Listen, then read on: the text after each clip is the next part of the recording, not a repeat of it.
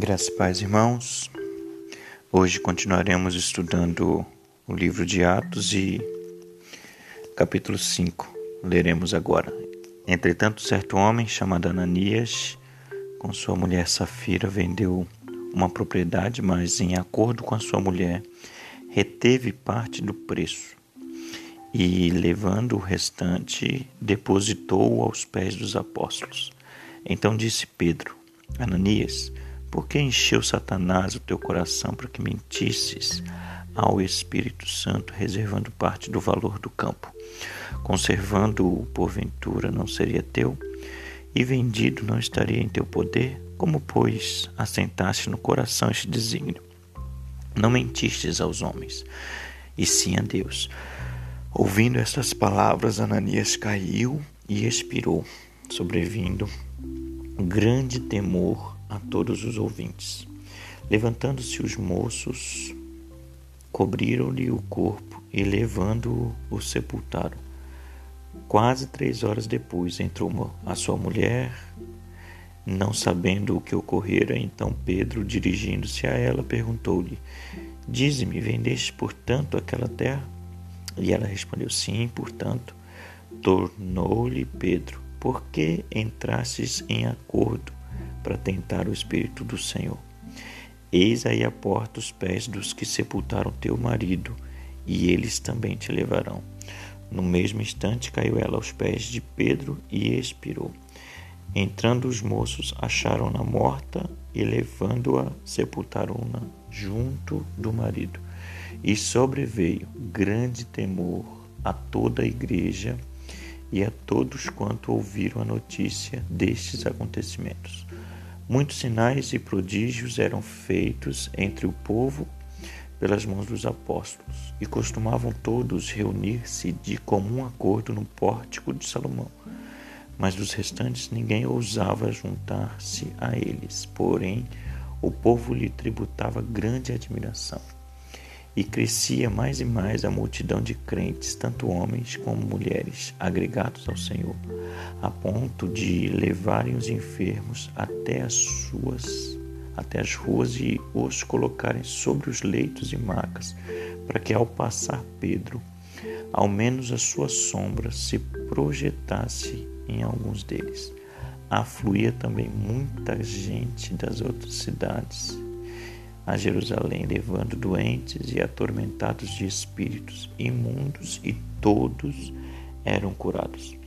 Levantando-se, porém, o sumo sacerdote, todos os que estavam com ele, isto é, a seita dos saduceus, tornaram-se, tomaram-se de inveja, prenderam os apóstolos e os escolheram à prisão.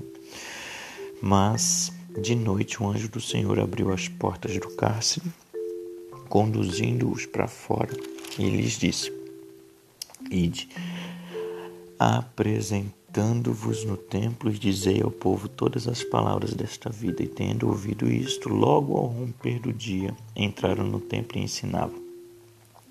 Chegando, porém, o sumo sacerdote e os que com ele estavam, convocaram o sinédrio e todo o senado dos filhos de Israel e mandaram buscá-los no cárcere.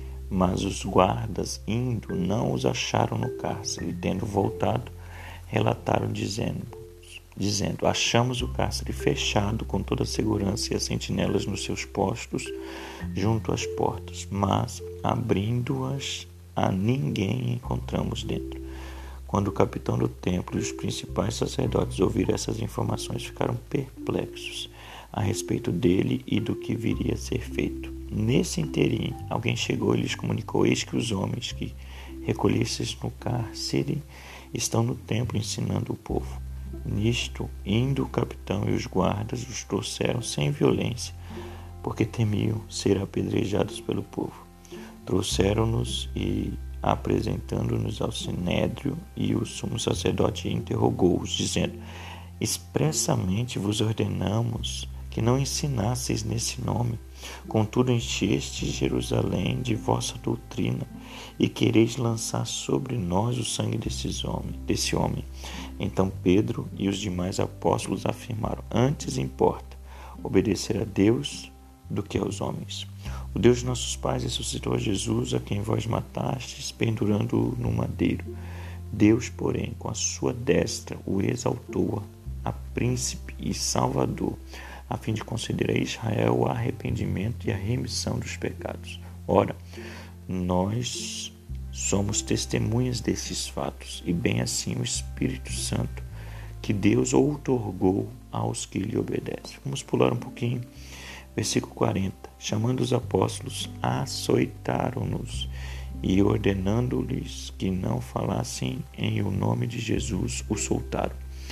E eles se retiraram do sinédrio, regozijando-se por terem sido considerados dignos de sofrer afrontas por esse nome.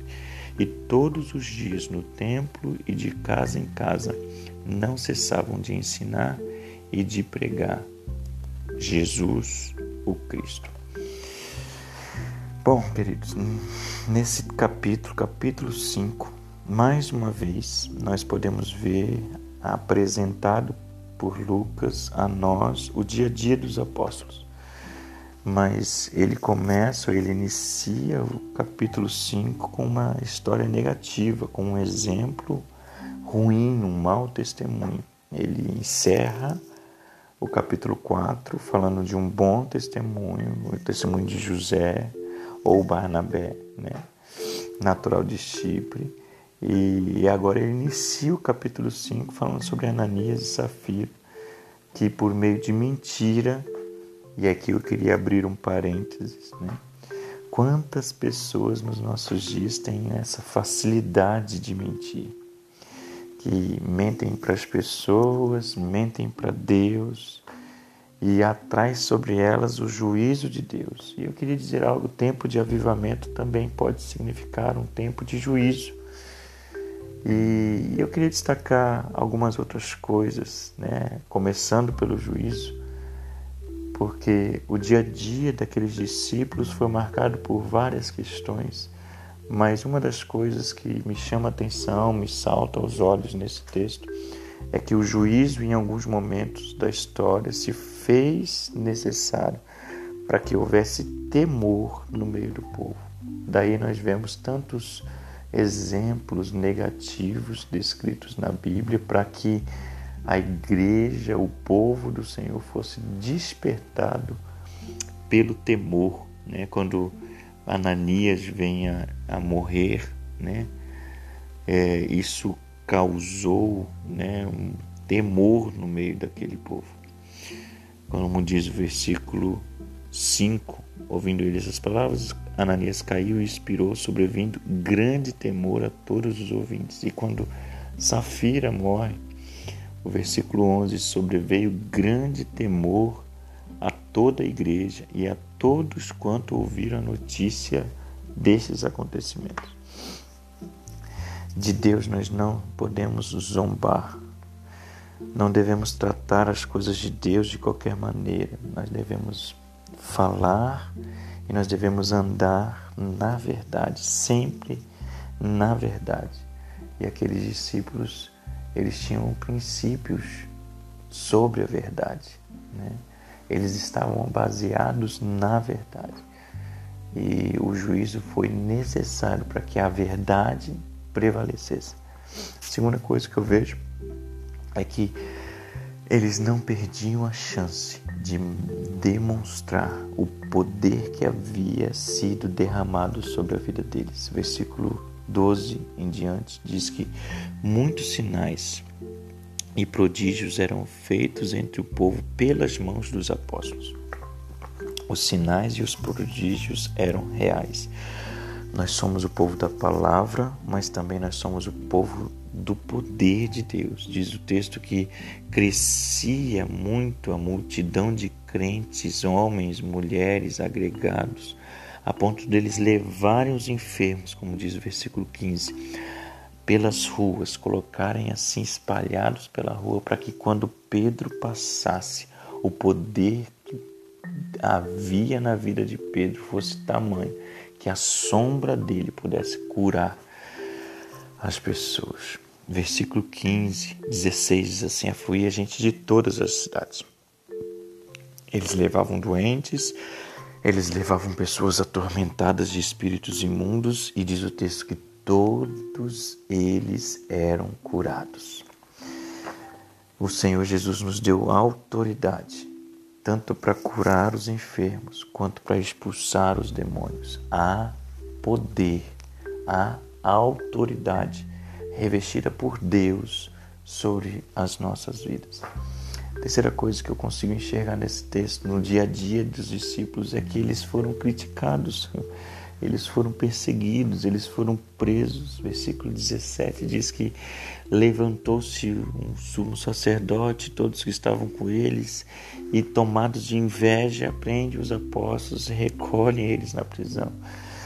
Ah, o Senhor um mais aí, versículo 19, mas à noite um anjo do Senhor não só abre o cárcere e retira eles, mas fecha o cárcere. O Senhor envia anjos que vai abrir e fechar portas de prisão. Hum. Quando decidimos andar na verdade, pregando o amor, é, falando acerca do Evangelho, nós sofreremos perseguições, nós vamos sofrer críticas, nós talvez seremos retaliados, mas o Senhor está conosco, o Senhor envia anjos para nos proteger. E a motivação da prisão foi inveja, como nós de ler.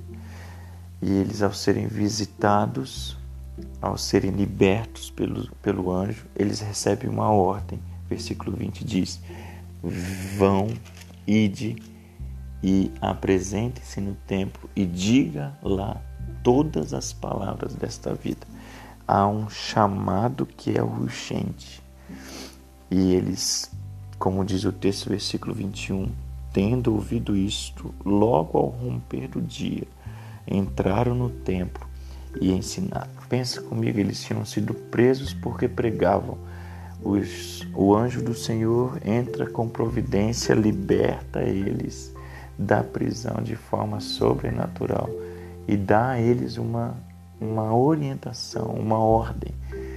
Vão descansar. Não, não era tempo de descanso, era tempo de pregar a palavra. Vão para o templo, saiam daqui e vão para o templo pregar a palavra. Eu queria dizer algo: nenhuma perseguição, nenhuma crítica que a gente sofre, nenhuma oposição espiritual pode neutralizar o que Deus mandou a gente fazer. Preste bem atenção nesta palavra. Críticas vão sempre existir, perseguições vão aumentar, oposições espirituais vão se levantar contra nós. Mas o Senhor mandou e nós devemos obedecer. E, em último lugar, e o que me chama mais a atenção, surge Gamaliel na história, mas o que me chama mais a atenção, eles foram mais uma vez açoitados, eles foram mais uma vez retaliados, eles foram mais uma vez, é, de alguma forma, intimidados. Mas diz o versículo de número 41. E eles se retiram do sinédrio depois dos açoites, depois da, dos, das afrontas, das retaliações. Eles falam assim, regozijando-se por terem sido considerados dignos de sofrer afrontas por esse nome. Eles foram perseguidos, açoitados por causa de Jesus, e isso para eles era motivo de alegria. O texto prossegue, o versículo 42 diz: E todos os dias, no templo e de casa em casa, não cessavam de ensinar e de pregar a mensagem. E a mensagem que eles pregavam era, era Jesus. Esta é a mensagem que nós não deixamos, nós não podemos deixar de pregar. Que Deus te abençoe, querido, que você entenda que as críticas, as perseguições surgem para que o evangelho continue sendo pregado para que vidas continuem sendo alcançadas. Então não pare, não pare de fazer o que Deus mandou você fazer. Que Deus te abençoe em nome de Jesus.